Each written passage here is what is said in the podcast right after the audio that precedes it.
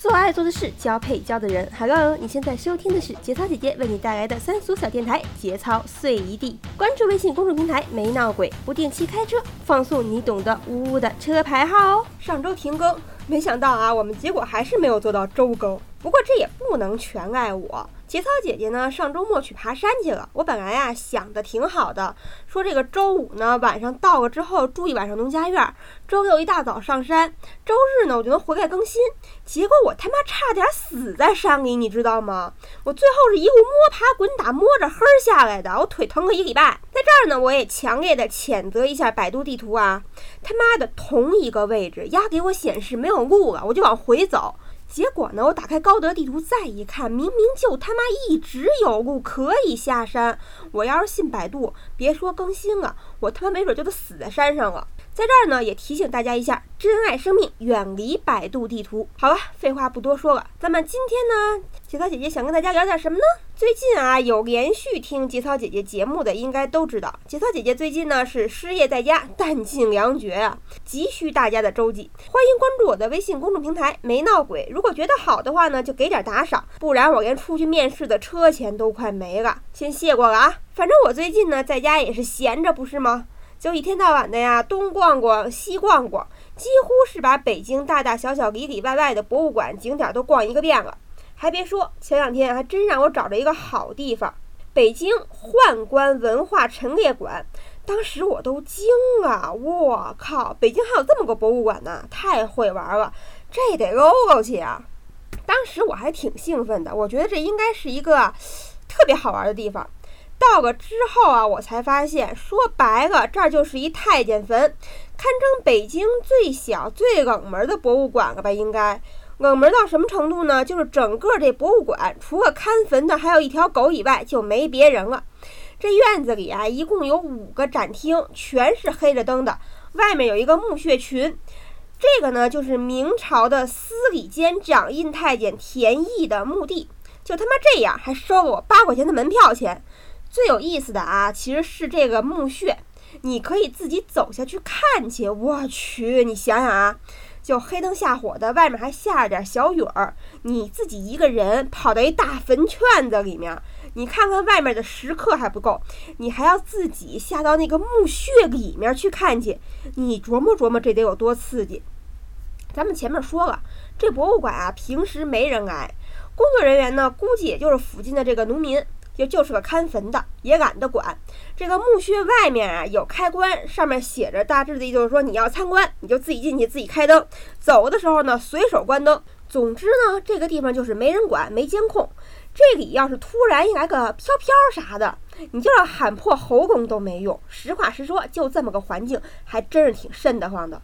我当时就站在这个墓穴边上，我就看着下面黑不隆咚的。我这腿就直哆嗦，我就琢磨，你说我这到底是下去呢，下去呢，还是下去呢？没错，节操姐姐，我好歹生在公主坟，长在八宝山，北京大坟圈子里长大的。你说这小坟头子算个啥？下去看看就看看呗，有什么的呀？你要是真来个飘飘把我掐死了，那倒好了，反正我也没工作，我他妈就跟你一样，在这里面当个飘飘，我也算是再就业了。你是鬼，我也是鬼，咱俩谁怕谁呀？我去你大爷的吧！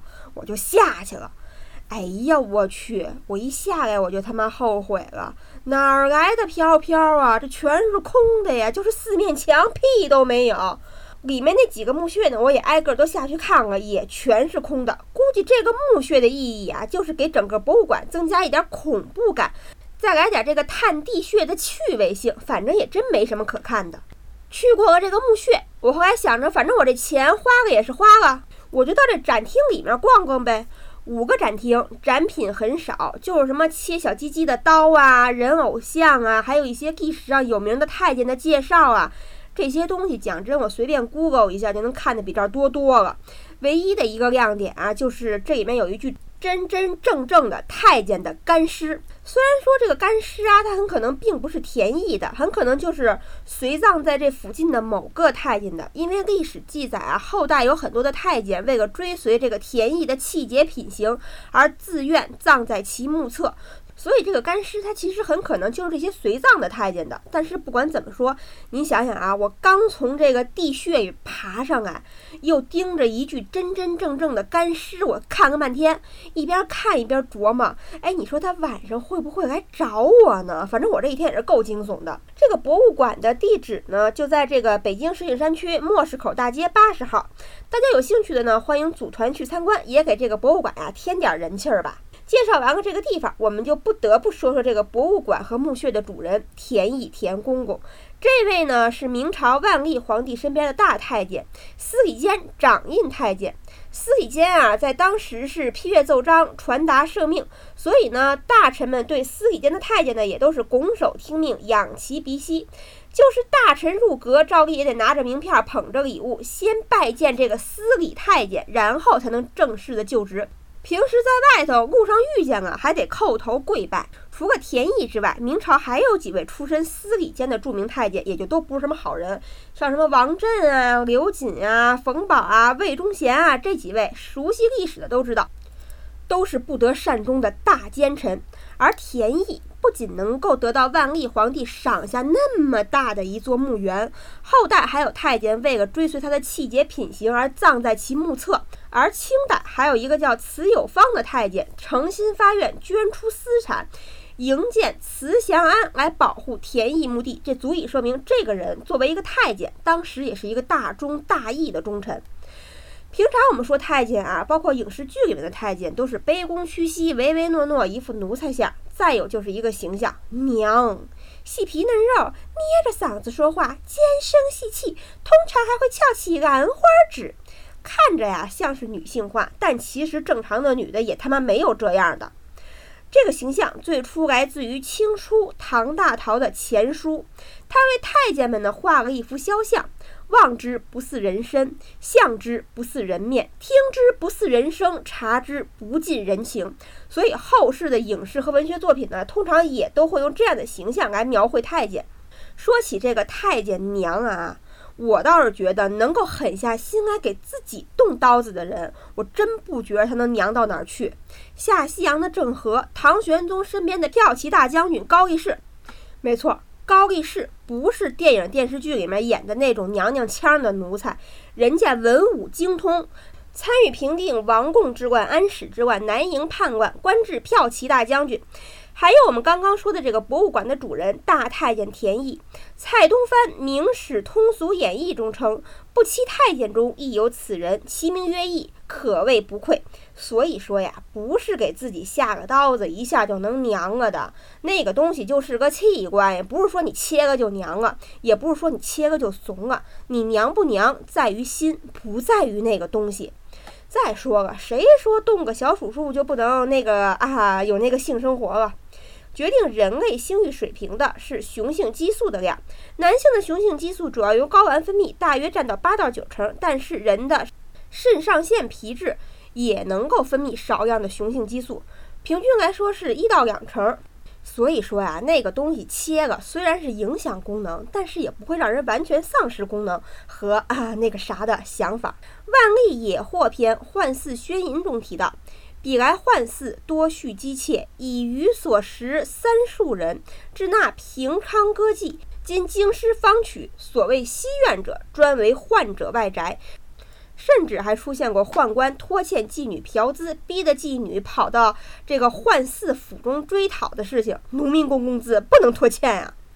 那么太监那个啥啊，你懂的，那个生活是怎么过的呢？河间人吕辅钦在其所著的《河间见闻录》中说，太监在宫闱中常与嫔妃相通，其阉割未净者，犹能欢愉。嫔妃争相国治。这句话的意思就是说，那有那种没有阉干净的太监，或者说是发育之初阉割未尽、欲境重生的，虽然功能上是打一些折扣，但是聊胜于无，嫔妃宫女还是抢着要跟他啊那个啥的。《清人笔记·浪迹丛谈》中云：“阉人禁女，习手拂口式，紧张一时，至汗出即止。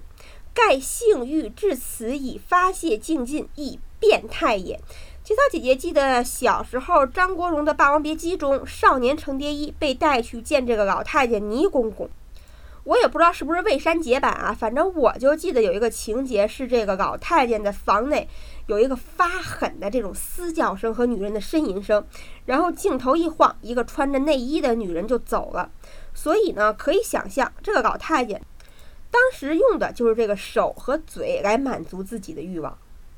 再有啊，就是上工具了。这个呢，工具很多，操作方式也很多，咱就不一一列举了，不然非封号不可。您自个儿脑补就行了。其实啊，这个太监也算是个正当职业，并且在明朝和清朝，太监还是一门相当抢手的职业。在太监得势的年代，民间每年都会有上千人排队自愿切丁丁。那时候人穷，能送孩子读书、中举、当大官的费用是一般人承受不了的，能识个字儿就不错了。但是你只要做个小手术，就能在事业单位混上个铁饭碗，不仅包吃包住五险一金，有除了固定收入，逢年过节还有绩效奖金，活干得好的还有项目奖金。主子身边大太监还有不低的灰色收入，还能升官发财。这一笔笔算下来，啊，说的我他妈都想当太监去了。反正我现在也没有工作。好了，时间有限，就不跟大家扯这么多的蛋了。节目交流，欢迎关注节操姐姐的微博或者是微信公众平台“没闹鬼”。如果你喜欢我们的节目呢，那就请你点个赞吧。